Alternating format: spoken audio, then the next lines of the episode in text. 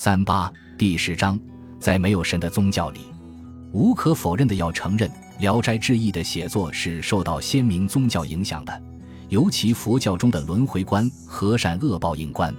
没有那些轮回报应观，我们就读不到那些鬼反人世的恶故事和美故事，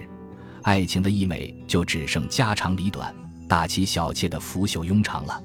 没有善恶报应观，我们对艺术的审美就没有如此悠久。集体的大团圆和光明之伟的渴求了，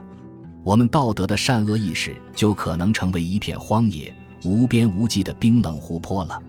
西游记》是最终取回真经的，《三国演义》中想当皇帝的也都最终称帝为相了，连《水浒传》中被逼上梁山的武人们也都被招安有了官位和权力。缘此。我常对托尔斯泰说的“安娜要死，使他不得不去死”感到怀疑和不安。易卜生没有让娜拉死，而是让娜拉出家离开了家。那么，倘若易卜生来讲安娜的故事会是什么样？托尔斯泰来讲娜拉的故事又会怎么样？作家真的没有权利掌握他笔下的人物命运吗？是人物的命运掌握了作家的笔，还是作家没有能力修正他业已固化的文学认知和文学观？阿 Q 在他的死亡书上签字画押时，因为不识字而被允许在那纸上画圆圈。他为最后没能把那圆圈画圆而羞愧。我们为他的这种羞愧感叹，并反复书写文章以唏嘘。可是鲁迅在写作那如痴如醉的一刻里，他脑子里出现的不是阿 Q 要把圆圈画圆时手一抖，那个圆圈成了瓜子形，而是在圆圈合缝的一瞬，阿 Q 的手一抖，二抖又三抖。结果那个圆不仅成了瓜子形，而且那个瓜子形的圈里还有了鼻子，有了眼，成了一个人的像。那么我们会对阿 Q 临死前莫名地画出的这个人像怎样理解呢？会更为感叹，更为大篇幅并反复的理论研究吗？何况阿 Q 的手一抖，二抖抖出一个人像是合乎这部小说风格的，也是合乎阿 Q 的内在性格的。进一步，这个头像不仅像个人。而且还像是女人，那么我们的惊叹讨论又会怎么样？格里高尔《变形记》，一夜醒来变成了虫，全世界的阅读研究都为此着迷和兴奋。如果卡夫卡没有让格里高尔变成甲虫，而在一夜醒来变成了一只小猪、一条老狗、一块石头呢？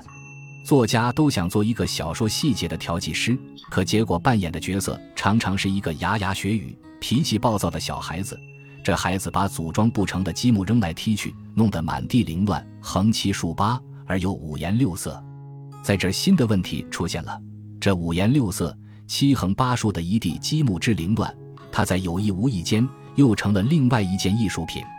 而且可能是更好、更有意味的现代艺术品。通常情况下，对于注重故事的小说，许多时候我是带着拆散重组的目光去读的。我经常是一个阅读破坏者，因此我对贾宝玉和林黛玉没有结婚感到欣慰和长舒一口气，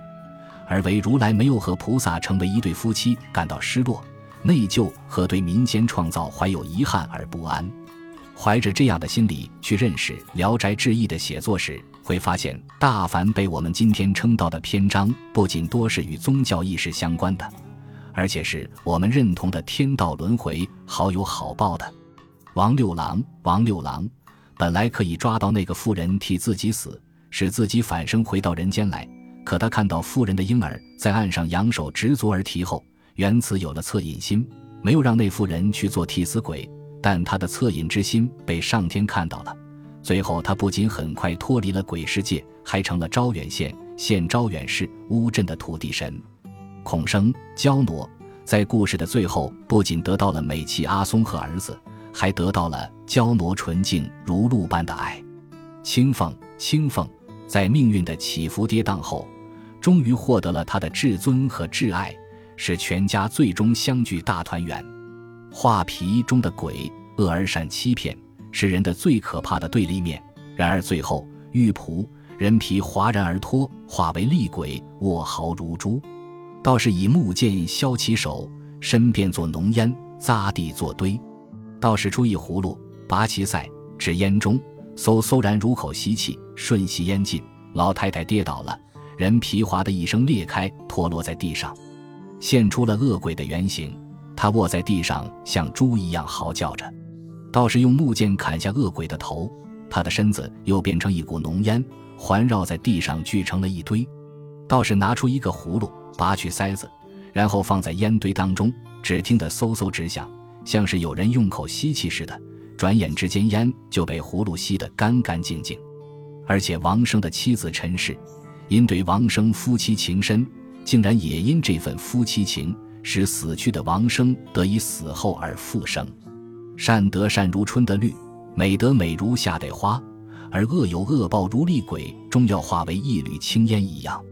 在如此的故事轨道上，人物虽命运多舛，但结果多是书生苦难之后的仙人，金榜落地之后终提名，官爵和财富都在未来的哪儿等着书生们。这样，宁采臣、聂小倩不仅最后考上了进士，而且还和玫瑰聂小倩婚的一子。那妾后又有三子续后，且三子又最终都实现了人生理想，读书为官。在莲香、胡适、连锁、美女、锦瑟、白鱼玉等太多太多的篇章里，轮回的美好与先失而后得，先落而后生，先败而后成，愈是苦难与终好，故事千变万化，但不离其宗的是轮回与报应。由此可以毫无疑虑地说。是福道两家规划了《聊斋故事》的走向和结尾，蒲松龄只是依着佛意把这规划一步一步地画将出来就行了。然而，真是这样吗？好像是这样。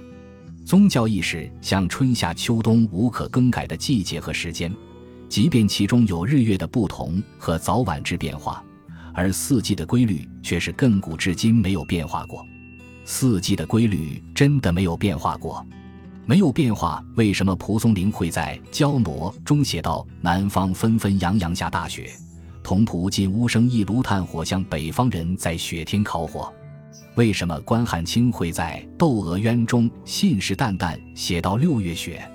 而下雪会写到苏州七月大雪纷飞呢？如此，我们抛开那些被宗教意识规划了故事来龙去脉的鬼、狐、仙、异的小说去阅读。考究《聊斋志异》中完全正面书写宗教信仰的小说，而不是将宗教与信仰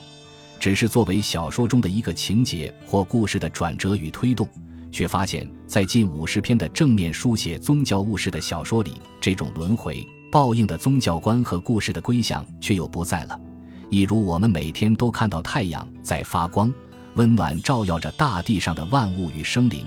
然而，当我们有一天，当真接近或登上太阳这颗恒星时，却感受不到太阳炽烈的热光存在样，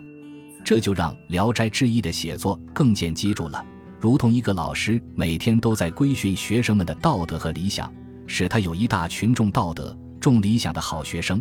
可当我们某一日可以面对老师的言行做派时，却发现老师的所有都和道德没关系。而且他在独自相处时，还常常面对“道德”二字，嘿嘿嘿的笑。本集播放完毕，感谢您的收听，喜欢请订阅加关注，主页有更多精彩内容。